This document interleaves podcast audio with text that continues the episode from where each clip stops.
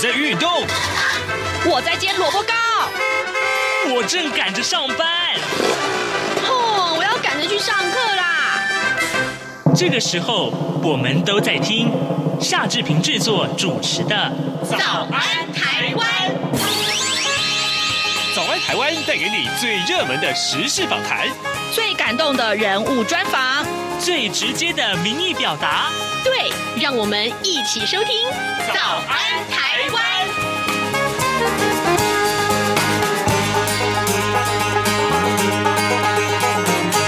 早安，台湾！我是夏志平。今天是二零二零年的十月二十六号，星期一。今天呢，志平要在节目中为您探讨这个话题，还记得吗？在上个礼拜呀，美国的国务院批准了三项对台的这个武器军售案，但重点呢来了啊！重点告诉我们，过去啊，呃，这个美国出售给台湾的武器里面，大概都是防御型的武器，而这一次的这三项武器，嗯，有很大的。突破变成了攻击性的武器，那这当然对于呃两岸的军事呢有非常大的影响。所以呢，待会儿我们我为您连线啊，志平的好朋友也是资深的媒体人啊，施孝伟，他是军情与航空网站的主编。我们请孝伟来为大家介绍，嗯，这三项武器到底它的攻击性在哪里？还有呢，就是它的性能如何？我相信很多对武器有兴趣的听众朋友应该有很多的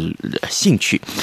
好的，啊，在跟孝玮连线之前呢，志平可以有一点点时间跟大家说一说各平面媒体上面的头版头条讯息。我们首先看到是联合报点出了这个非常重要的课题：环保署要监测农地的污染问题了。工厂管理辅导法在去年修正通过了，农地工厂大限延后了二十年。但是呢，经济部的态度比较消极啊，农委会呢也没有坚守保护农地的立场，为了预防。工厂废水流入灌溉渠道去污染农田，那么环保署现在跳出来，打算要设置预警机制，也就是呢，他们要及时监测灌溉系统是不是含有重金属这些污染物质，一旦发现了超标呢，又可以及时通知停灌或者是改灌，而且循线要追查排放污染的凶手。目前呢是已经锁定了彰化、台中和桃园这几。几个县市。另外，我们就看到在呃《苹果日报》上面头版头条讯息，这可能是大家很关注的啊。打流感疫苗，但十天就之后发现了命危状况。呃，这个讯息可能大家会特别注意，因为最近啊，呃，打流感疫苗的人潮非常的多啊。台中市丰原区有五十一岁的这名林姓男子，他在国庆日的当天呢，到诊所去接种公费流感疫苗，过了十天，陆续出现了头晕、呕吐，还有。四肢无力这些症状，在二十号的时候呢，送医急诊住院啊啊，然后隔天却病情加重了，呼吸困难，又转入了加护病房插管治疗，到现在为止有生命的危险。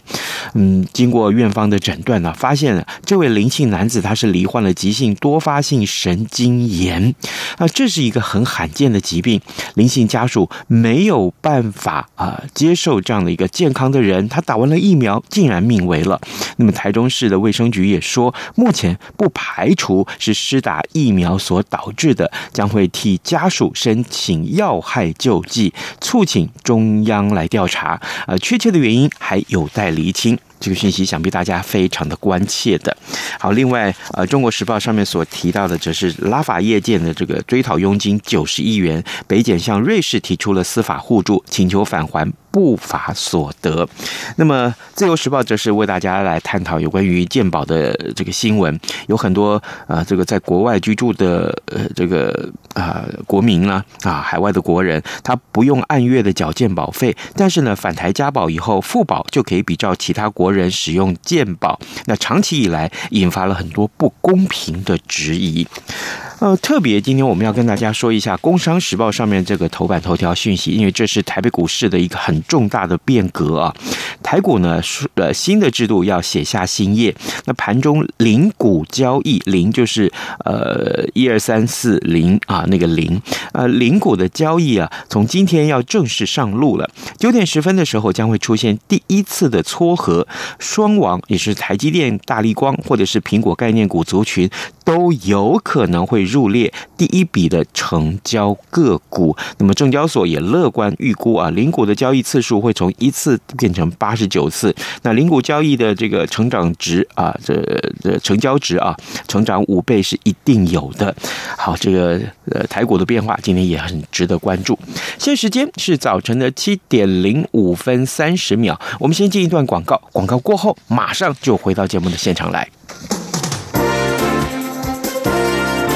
从两岸、国际、历史文化与财经等角度透视中国的，这样看中国节目，每周一到周五晚间九点三十分到十点，在中央广播电台播出。如果您对这样看中国节目有任何收听想法或意见，欢迎寄信到台北市北安路五十五号，也可以透过电子邮件的方式。节目有两个信箱：二零二零 at r t i 点 o r g 点 t w，或是二零二零零二零三 n e w s at gmail dot com。再次谢谢听众朋友们的收听与支持，请持续锁定每周一到周五晚间九点三十分到十点播出的《这样看中国》节目。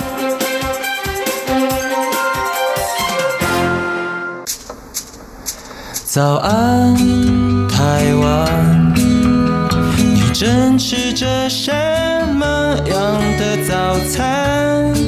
吐司加火腿蛋，咬一口，然后收听中央广播电台。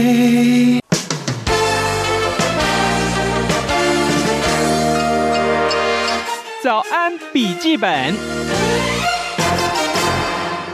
这里是中央广播电台台湾之音，您所收听的节目是《早安台湾》，我是夏志平。来，今天志平带您来看一看武器这件事情。各位，在上个礼拜呢，志平看到这样讯息，觉得是非常非常的重大，那也就是美国呢批准了啊对台的军售案。那么这也是川普总统他上任之后呃第八度所核准的军售案。当然，更重要的是这里面有一些特性存在，什么样的特性？呢，这些武器里面有攻击性的武器，这跟过去我们所看到美国出售给台湾的武器类型其实是有很大的不同。那么今天呢，我们特别为您连线军情与航空网站的编辑施孝伟，也是资深的媒体人，请孝伟为我们来分析到底这三样武器有什么样的特性呢？孝伟，你早。呃，主持人早，各位听众朋友们，大家早。是，谢谢校伟一早与我们的连线。每回我们在谈到呃武器的介绍的时候，都会跟校伟连线了。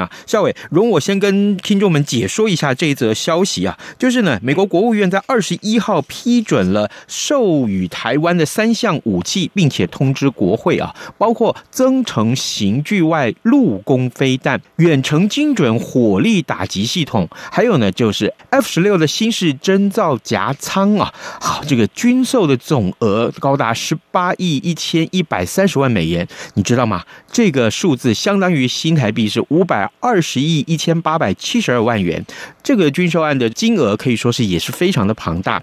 但是呢，有很多听众就来问志平了，他说：“呃，这三样武器有什么样子的特性呢？”其中我们看到有媒体说呢，这是美国授给这个台湾的呃武器系统里面很难得罕见的有攻击性的武器，这个影响性应该是很大的。所以我们一开始先请教孝玮啊，你可不可以先为我们的听众解说一下这三种武器它的特性是什么？要该怎么去使用呢？好的。这三种武器啊，其实说真的，它本身呢，呃，是有一些啊关联性的。啊，例如说这次呢，当然第一款出售的是啊，我们看到它就是由啊原先这个海马斯火箭发射车所发射的这个陆军的这种炮兵飞弹。那这个炮兵飞弹是 M 五七型，它本身大概射程啊可以到三百公里左右。所以就是说这样的一个武器的确啊，配附到我们那个中华民国国军以后呢，让我们的这个打击能力从原先的这个台海当面或者到海峡中央为止呢。让它的这个打击力量呢，能够突破台湾海峡，而能够那到达大陆这个西南沿岸地区。嗯，那这一次啊，那卖给这样一个武器，的确很多人说，哎，这是攻击性武器啊，然后啊，这改变了过去的这个军售的态势啊，那。除了炮兵飞弹之外，其实啊，就是鱼叉公路巡弋飞弹，就是 SLAM ER 哦，就是这个飞弹呢，它其实是呃鱼叉反舰飞弹啊，一款家族里面一款非常新型的呃具备攻击陆上目标能力的一款飞弹。因为其实最早武器研发的时候呢，巡弋飞弹啊跟反舰飞弹，其实他们基本上是可以算是同一个概念下产生的，也就同一个妈妈生出来两个不同的儿子，是有这样一个味道在里面。那这个飞弹呢，它由战机发射啊，射程也可以达到两百七十公里，也就是说。如果我们的战机在海峡中线附近发射的话，也可以打击到这个海峡当面啊，大概那深入内陆至少两百公里左右的这个陆上目标，那也感觉起来的确是为我们的这个国军呢提高了就是对大陆内陆目标这个反制能力。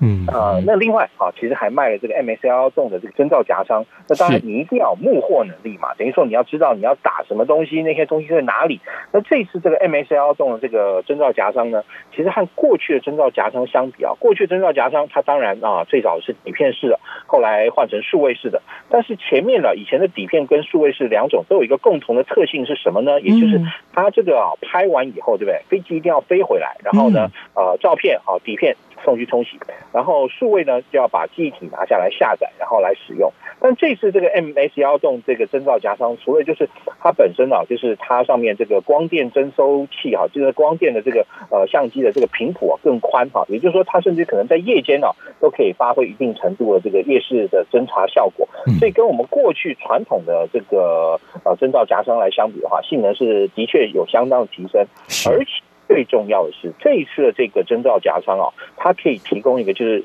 机上拍摄之后，直接借由这个作战网络回传的这样一个能力。因为过去你我们刚刚前面讲到，你这个飞机拍，不管你是底片拍，或者说是拍了以后用这个数位载体啊，把它记录下来，都有一个问题，就是万一你这个飞机第一好。它一定要回到基地，经过冲洗以后才能够呃成为这个战术情报。嗯，第二就是万一你这飞机好，我们讲万一在执行侦察任务过程中被人家给捅下来了，是，那你这次任务不就失败了吗？是，所以换了这种夹枪之后呢，也就代表就是说，你今天你这个征兆机在空中飞行的时候所拍到的这个照片。那如果好，万一啊，就是说运气真的非常的不好啊，甚至还被人家打下来了。那但至少哈，就是说你在被击中之前，你所有获得的这个情资呢，你可以透过这个战术资料链的这个回传，把你获得战术情资呢回传给啊这个地面这个站台。而且我们刚刚讲到，由于具备了在空中及那个及时传递的这个能力，因此啊，它可以提供我们讲 real time。及时的一个战场战术情报，这个就跟过去来相比的话，可以说是有非常大的不同了。是的，哎，可是问题是啊，这个我们购买的金额高达新台币五百二十亿多元，那这个这样的一个军售的这个金额来看。是买贵了，还是说其实这个价格算公道的？由于美台军售哈，那基本上来说，它基本上其实是可以讲，它是一个卖方市场了。嗯，那当然，其实我只能说，大概平均下来的话，也不会比别人太夸张了。就是基本上来说，大概是差不多的一个价格。那可能也会的确比实际的价格来说的话，看起来是稍微贵了一些。但是我们也因为这个部部分特别是针对啊，就是海马斯这个火箭弹。那我刚刚讲了，你能够获得这个战场其实机运传。回来之后呢，那这个时候你呢，那军方呢就可以哈拟定哈反制的一个策略，也就是说啊，如果在这个时候我们看到重要敌方的这个战情资讯啊，比如说像我们找到了敌方的火箭军啊啊要准备发射地对地的弹道飞弹，因为现在对台湾来讲，我们最大的问题是啊，就是说呃，我想如果长期有听到我在发表一些相关评论的朋友，大概就会知道，我们其实现在哈我们的拥有的爱国者防空飞弹。还有啊，就是天宫啊，未来天宫三型的飞弹，其实是没有办法拦截所有大陆的这地对地弹道飞弹。也就是说，如果一旦对方哈真的使用地对地弹道飞弹攻击我们的时候，我们一定要设法把哈没有发射的或它的飞弹发射车要找到而且击毁，要不然的话哈没完没了的这样下去。也就是说，它的这个地对地弹道飞弹有一千多枚，大概我们估算可以打七到八波。但七到八波这个打那个我们现在的这个弹道飞弹拦截能力来讲，大概差不多是最多三波了。嗯，你后面四五波怎么办？你就不能任由不能任由其诈吧？是不是？嗯，要不然你任由其诈，你这个仗也不用打了。所以在这一次的这个情况下，美国卖给我们这样一个呃反制的这样一个武器啊，其实说真的是真的让我们具备了境外作战或者说是反制的能力吗？或者说让我们具备了这个攻击的能力吗？其实严格来说啦，那这次这个武器的出出售啊，是让我们具备了。啊，很基础的，我真的要强调是很基础的啊，这个反制能力，也就是源头打击能力。因为我们刚刚讲了，它的飞弹发射是大概是两百五十辆左右，嗯，两百五十辆。好，那你今天我们买的这批海马斯的这个炮兵飞弹，其实呢，一共是十一辆发射车，好不好？嗯嗯嗯，辆发射车配六十几枚弹了哈，是，那也就是说，这十一辆发射车里面，对不对？你看啊，人家一次打过来两百五十枚，你能够打十一枚过去，好，那那对不起，你看呃，两百五十 VS 十一啊，那。这个数量上你就知道，当然，所以我们还要佐以啊，就是空中战机发射的那个鱼叉公路巡弋飞弹。嗯，因为这攻击这个那个这次卖的这个鱼叉公路巡弋飞弹，它很特别，就是它其实前面啊还有一个这个呃光电侦搜系统，也就是说它在飞行的过程中啊，要持续不断跟发射的这个母机啊，要持续的这个进行沟通，甚至于啊在命中目标前哈，从它在往下冲要击中目标前，还可以发一个这个那个电子这个影像档，问这个飞行员。这个是不是确定是你要攻击的目标？Yes or no？Yes，然后它这个飞弹才冲下去。No 的话，这个飞弹还可以拉起来，重新再找目标。所以你就可以看到这款这个鱼叉公路巡弋飞弹，严格来说，它本身也的确提供了我们军方哈源头的这个打击能力。但是你看，呃，两百多枚的鱼叉公路巡弋飞弹，嗯，加上哈这个六十多枚的这个炮兵火那个飞弹，所以这个炮兵飞弹哈，我总数加起来大概。你可以看到两百五十几枚，约略就等同于大陆一次所拥有的所有机动飞弹发射车。但是你在战场上的时候，你有办法能够保证能够把对方的机动飞弹飞弹发射车全全部击中吗？也不可能。嗯，所以哈，这基本上来说是提供我们一个最基础的反制能力。当然，我们还要所以我们自己本身的地对空的防空系统，跟好对对方的这个呃防空网压制的能力，这样才能够好把第一对方的飞弹发射车找到，第二它的这个飞弹发射车发射后还没有。发射飞弹，于是他的战术上来讲，他是打了一枚飞弹之后，他的飞弹发射车要回去重新装弹校准，然后重新再通讯，然后得到目标资讯，以后再打。所以在这个情况下，我们的这个军方呢，就是要利用这些时间呢，然后进行对对方进行一个源头打击，把他这个飞弹本身呢击中了。这样，要不然你你说我刚刚讲到嘛，如果说今天我们连这个能力原本都都不具备的话，那你后面这个防卫作战对台湾来讲就是没完没了的要继续下去了。对，嗯哼，各位听众，今天早上志平为您啊连线访问的是资深的媒体人施孝玮，他同时也是军情与航空网站的主编，还有告诉我们，其实，在这一波最新的这一波美国对台军售里面的这三样重大的武器里面，我们看到我们讨论的是重点是在于它是。攻击性的武器的话呢，对台湾的空防能力，还有台湾的未来，如果真的是万一了啊，我们讲万一两岸如果真的有了战争的话，那么台湾的防卫能力可以说是大大的提升。当然啊，我们看到这个在新闻报道里面也还看到了其他几种武器，也还在这个计划当中啊，就是这个采购的计划里面，像这个 M 幺洞九 A 六一五五公里的这个自走炮，另外还有就是呃暗防的呃巡航飞弹系统，我觉得岸置的鱼叉飞弹啊，另外还有新一代这个迅疾智慧型水雷，还有海上卫士啊，就是一个无人机，那这些个。未来在采购的武器，看来啊，假定这川普真的当选美国总统的话，呃，下一任的美国总统，那很可能他还会继续在批准这些军购的这个武器。也就是说，我们可不可以这样子讲，台湾的呃空防能力，或者台湾的这个呃能够对抗大陆武力的这样的一个能力，在逐渐的加强当中，是这样看待吗？呃，应该说的确啦，就是说让对方哈在进行这个攻击的时候，它的成本会因此而大幅增加。嗯，因为目前来讲，我们现在这个情况对于攻击军来说最有利的部分是，它拥有数量非常庞大的地对地弹道飞弹，我们完全无法防御嘛。嗯，那像这这次要卖的海上卫士 Sea Guardian 的这一个呃无人机啊，那很多人哈一看到是 MQ 九啊，马上就很开心了。为什么呢？因为我们知道 MQ 九搭配这个地狱火飞弹啊，已经成功的进行了多次的啊。这种所谓的斩首的这个攻势，但是我们千万也不要忘了，你这种啊使用无人机，其实在战场环境上，一定是要一个对你在电磁环境上非常有利的环境。也就是说，呃电磁环境对你有利啊，这个对那个呃你呃你的这个无人机啊不会哈、啊、被对方的这个电磁所干扰，或甚至于啊整个给骗走。像呃美国的无人机也很厉害，但是各位知道吗？伊朗就很成功的利用电子作战的方式，把美国一家非常精密的 RQ 一七零无人侦察机给骗走了。嗯，哦，所以也就是说。也就是说，如果说你今天认为我们呃呃做那个无人机作战，我们要把这个飞机派到两两三千公里外去执行斩首任务，各位，那真的太不切实际了。而我们知道这个无人机主要是要做什么事情呢？主要就是啊，今天这个地对地飞弹发射，我们刚刚前面讲那么多发射车哈，它两百五十辆发射车从这个阵地跑出来以后，到达它的战术位置进行展开，然后这个时候它其实要那个架设天线跟它的呃发射基地之间啊取得一个这个通联，然后这个通联的时候啊，发射基地也会那个它原先的。这个基地会把它要涉及的目标等等相关的一些资源，用一个像对话式的一个电波呢，啊，传递给他。那我们的这个啊，目前由于军方其实在电子侦察方面能力其实非常的弱，那这次买的这个海卫式的这样一个呃无人机呢，它就具备了在呃战场上空进行长时间的飞行。也就是说，如果一旦我们侦测到了哈，就对方这个天线架起来之后，在那个火石电光一瞬间哈所产生的一个无线电的一个通通联，而我们把它侦测到以后，我们才能。能够确定对方的飞弹发射车的位置，然后才有我们刚刚前面讲到那一系列，不管是用海马斯的这个炮兵飞弹，或是鱼叉公路那个距外公路巡飞弹，然后才能够去对它进行一个源头打击跟源头压制，否则的话要。发射要攻击，你还找不到目标嘞。嗯，像这次美国所提供给你，说真的，其实就是非常精准，它的数量其实也是算的刚刚好，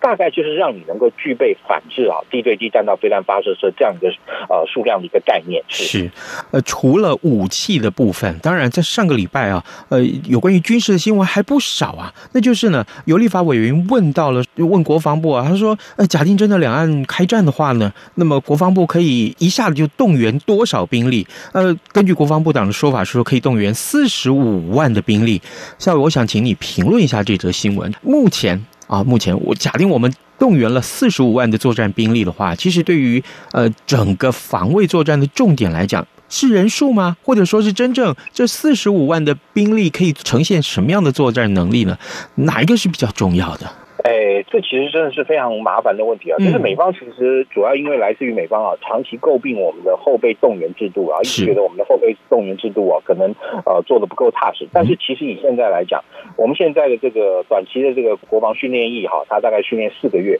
那其实训练完之后呢，其实相对来说，他回到这个社会之后，你要说要再让他动员，这个机会感觉起来也不大。但是呢，现在的情况就变成说，由于啊兵员本身啊在次第也减少，那现在军方也不愿意啊啊。呃重新啊，回到这个征募并行，其实我也不相信有任何一个台湾的政党啊会重新推行这样原先的那种征募并行制，因为第一，可能义务役的兵制可能要回归到至少大概一年半到两年才够用啊，其实那样那两年左右时间才够啊训练一个合格的一个战士啊，或者说合乎使用的这样一个战士。是。那在这个情况下，那我们的兵员如果没有办法恢复到那个情况下，你再重新恢复到就是征募并行，也也没有那样大的意义。但是不会有任何一个政党去做这种类似像政治自自杀的这种蠢事，嗯，那所以他们现在脑筋是动到这些啊，这个四个月的这个军事训练役啊，这个军事训练役啊，还包含说啊，要让他们训练这个城镇战的这个等等啊等等。其实我个人觉得，这些军事训练役啊，在未来的战场上，它所能够发挥的功用的可能性啊，其实真的不高。为什么？因为这些后备部队如果动员以后啊，第一，他们会能会去担任这种海防部队的这个任务，也就是说，他现在在海啊那个呃海岸哈、啊，第一波的阻挡住啊，就是呃攻击军的这个两栖登陆的这个作为。第二，他呃在这个情况下，其实啊，他的第一伤亡会非常惨重。第二呢，就是说啊，这些训练不足的这些战士啊，他们真正啊，即便你说训练四天，然后你在啊未来的这个几年之内呢，然后再对他进行多次的这个一年啊两个礼拜的这个教招训练，但其实整体来讲，这个训练强度还是不够的。所以，跟这些部队面临到火力强大的攻击军的时候，会不会一哄而散？这个其实是也是大家必须要考量到的问题，所以当然对台湾来说啦，那真正如果是你很认真的在进行哦这种所谓的防卫作战这个推行的话，你要考虑到不仅仅只有兵源的问题，还有能源的问题。台湾现在能源大概差不多只有两个礼拜的这个呃这个这个时间啊，也就是说我们现在要依靠啊这个天然气啊或者什么这个呃这种呃那个或者是或燃燃啊或者说是火力发电啊等等啊作为我们主要这个电力来源的话，那其实这些主要电力大概好以天天然气为例啊，国内的安全储量大概是两个礼拜，也就如果一旦啊跟对岸发生了军事冲突，然后对岸啊在这个印度洋或者说南海抓个两艘，那我们现有的这个几艘这个瓦斯船在海上被他抓了，大概两个礼一个多礼拜以后，台湾就买不到那个天然气，然后发电天然气也没了，没有电，你是这样怎么打，对不对？其实也就是说，也就是说，如果说政府真的很认真的面对这个问题的话，其实要对这个机载电力这一块也必须要去思考到。所以也就是说，整体来说，我们的防卫作战的规划、构思还有概念，其实是蛮让人捏一把冷汗的。是的，好，各位听众，今天早上视频为您连线军情与航空网站的主编施孝伟，也是资深的媒体人，为我们来解析美国对台军售这最新的一波哦，五百二十多亿元的这个新台币的军售案。那么当中呢，很重要的一些武器的特性，同时呢，台湾如果真的跟呃中国大陆有这样的一个战事发生的时候，一口气第一阶段所要动员的四十五万兵力，其中的问题又在什么地方呢？夏伟都为我们做了很精确的解说，我们也非常谢谢夏伟跟我们的分享。夏伟，谢谢您，辛苦了。好，谢谢主持人，谢谢各位听众，谢谢各位听众朋友。央广 RTI 正在进行意见调查，我们每一季都会准备特别的小礼物，抽签赠送给参加的听友。您可以上 RTI 官网 triple w 点 rti 点 org 点 tw 填写问卷，或是现在就拿起纸笔，把以下四题的答案写下来寄给我们。准备好了吗？第一题，您使用什么平台收听或收看央广的节目？第二题，您最喜欢的央广华语节目是哪些？最多可以写三个。第三题。从一颗星到五颗星，您会给央广华语节目几颗星的总体评价？第四题，您对央广华语节目有哪些建议？只要完整回答上面的四个题目，就可能得到精美赠品。请您把答案寄到台湾一一一九九台北邮局第一二三至一九九号信箱，或是使用电子邮件寄到 audience 零一。a u d i e n c e 零一 at r t i 点 o r g 点 t w，并留下您的姓名、性别、年龄、国籍就可以喽。央广等待您的来信。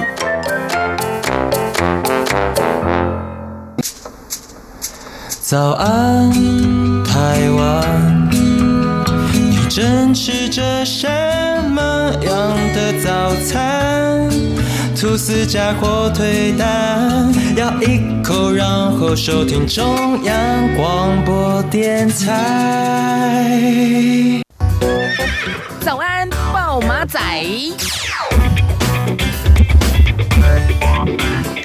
这里是中央广播电台台湾之音，您所收听的节目是《早安台湾》，我是夏志平。此刻时间早晨七点二十七分三十五秒了，来，我们还有一点点时间，我赶快来看一看。其实有很多新闻也值得跟大家来分享的。在过去这个周末，我们看到这个讯息啊，各位还记得吗？过去几年呢、呃，央呃我们的《早安台湾》节目曾经跟大家探讨过台东啊的这个美丽湾事件，台东的美丽湾度假村啊开发案。争议了超过十六年了，那么业者呢提出来解约，求偿十二点一亿元。那中华民国仲裁协会的仲裁结果前天出炉啊，呃，台中县政府必须要以六点二九亿元买回建物。那么台东县政府昨天也宣布，美丽湾之名将会走入历史，证明啊，把它改回原来叫做山园湾。啊，山呢就是这个呃山木的山啊，木字旁山撇，这个山园湾。那么建物呢，未来怎么样去利用，将会听取民意。